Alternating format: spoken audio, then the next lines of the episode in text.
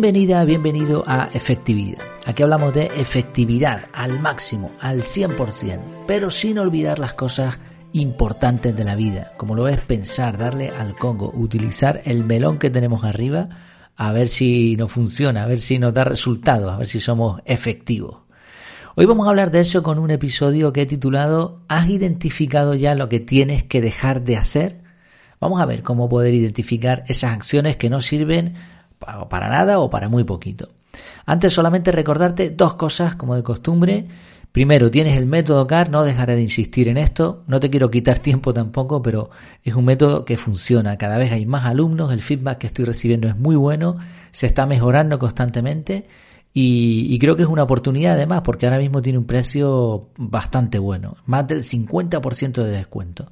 Además no estoy poniendo cupones ni historias raras, solamente entras y tienes el descuento. Estoy intentando facilitar, bueno, ser efectivo, ¿no? Que es de lo que hablamos aquí. Estoy intentando hacerlo lo más sencillo posible y que sea útil para la mayor cantidad de personas. Así que ahí lo tienes, échale un vistazo. Y por otro lado, eh, creo que una forma muy interesante de seguir aprendiendo, de que estemos además conectados, es mediante el canal de Telegram. Buscas en Telegram efectividad, sin la D de efectividad, efectividad, aunque puedes buscar efectividad y creo que también sale y ahí vas a tener el canal. Y en el canal, bueno, lo vas a poder ver antes de suscribirte, total privacidad. Bueno, es que además, a ver, Telegram le da mil vueltas a WhatsApp. Tiene muchísimas cosas más. Estoy pudiendo hacer cuestionarios, encuestas, eh, compartir cosas, podemos chatear, te voy a informar de los últimos artículos, de los últimos audios del podcast, de todo. Así que échale también un, un ojo. Vamos allá. ¿Has identificado ya lo que tienes que dejar de hacer? Las investigaciones relacionadas con la productividad demuestran que la capacidad de nuestro cerebro de estar totalmente concentrado, la capacidad de concentración, es cada vez menor. Hay algunos expertos que cifran el tiempo de esta capacidad en 5 segundos. 5 segundos. Y alegan que un pez tiene más concentración que un ser humano actual, un ser humano moderno. No sé, lo cierto es que estamos concentrados muy poco tiempo, mucho menos de lo que creemos. Nos están llegando constantemente notificaciones, ruido, nuestras propias preocupaciones generadas por una mente incapaz de centrarse. Todo esto perjudica seriamente la posibilidad de realizar tareas complejas. Y es que somos mucho más productivos precisamente cuando realizamos tareas de alta concentración. La relación entre enfoque e impacto se dispara cuando estamos enfocados. Bueno, esto creo que es una es redundado, ¿no? Lo que quiero decir, cuando estamos enfocados tenemos un impacto en nuestras acciones muchísimo mayor. Así que no hablamos solamente de productividad, conseguir resultados, sino de efectividad, conseguir objetivos gastando pocos recursos, porque además ya sabes que el enfoque, la atención es un recurso que se va gastando durante el día. Una posibilidad para buscar la mejora de nuestra efectividad personal en este sentido sería encontrar qué actividades son clave. Pero también, siguiendo el estilo de la ley de Pareto, eso de que el 20% de las acciones generan el 80% de resultados, o dicho en otras palabras, que el 80% no sirve, el 80% de lo que hacemos no sirve para nada o para muy poco, o también, siguiendo el estilo de las dos listas de Warren Buffett, de esto hemos hablado aquí, también parece muy sensato saber qué es lo que no debemos hacer. ¿Cómo identificar esas tareas que no debemos hacer? Bueno, voy a seguir algo que encontré también por ahí en algún blog o no sé exactamente dónde, te, lo enlazo en, el artículo donde estoy basando este audio. Una experta en conseguir resultados con menos, nota, o en efectividad, ¿no? como nos gusta llamarlo siempre, nos da una técnica sencilla para identificar las acciones a evitar. Te la explico y ponemos un ejemplo para que se entienda mejor. La idea es usar un papel, un folio. En este caso, para este ejercicio sí parece más bueno, puede. Sí, es necesario un folio aquí, porque incluso ni con una tablet con el lab, con el pencil este, serviría. Pero no pasa nada. Oye, por un folio que. Yo estoy en contra de utilizar papel, pero por un folio que se gaste tampoco va a pasar nada. Entonces, cogemos un folio, una hoja de papel. En la parte superior escribimos el área de nuestra vida en la que vamos a centrarnos. Esto es solamente para poner un tema. A continuación dividimos el folio en dos partes con una línea vertical.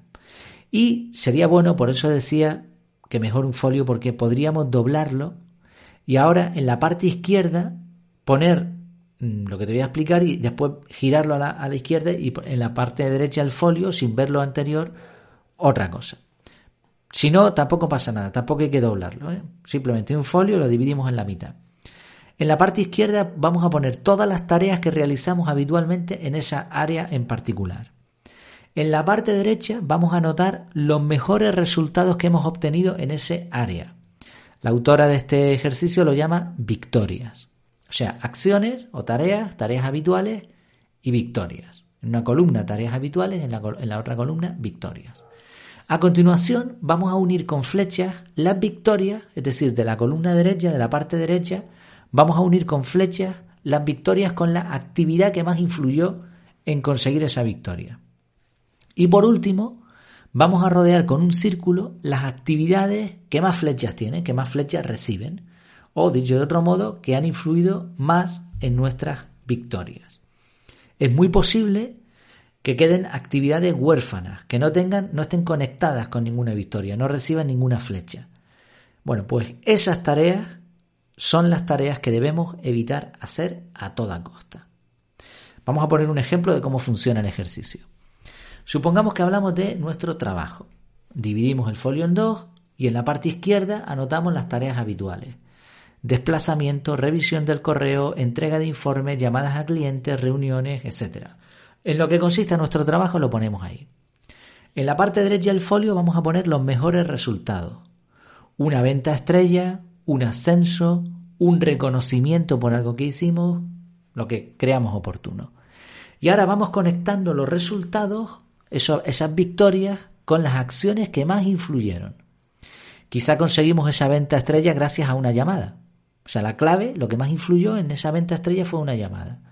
O quizá conseguimos un reconocimiento o un ascenso por, mm, yo qué sé, pues por una entrega de un informe en particular. En este caso, fíjate que el desplazamiento poco influye en los resultados. Así que vamos a ver en la parte izquierda tareas como esa, como el, desplazamiento, que no influyen demasiado. Estas tareas son las que tenemos que esforzarnos por evitar o por eliminar.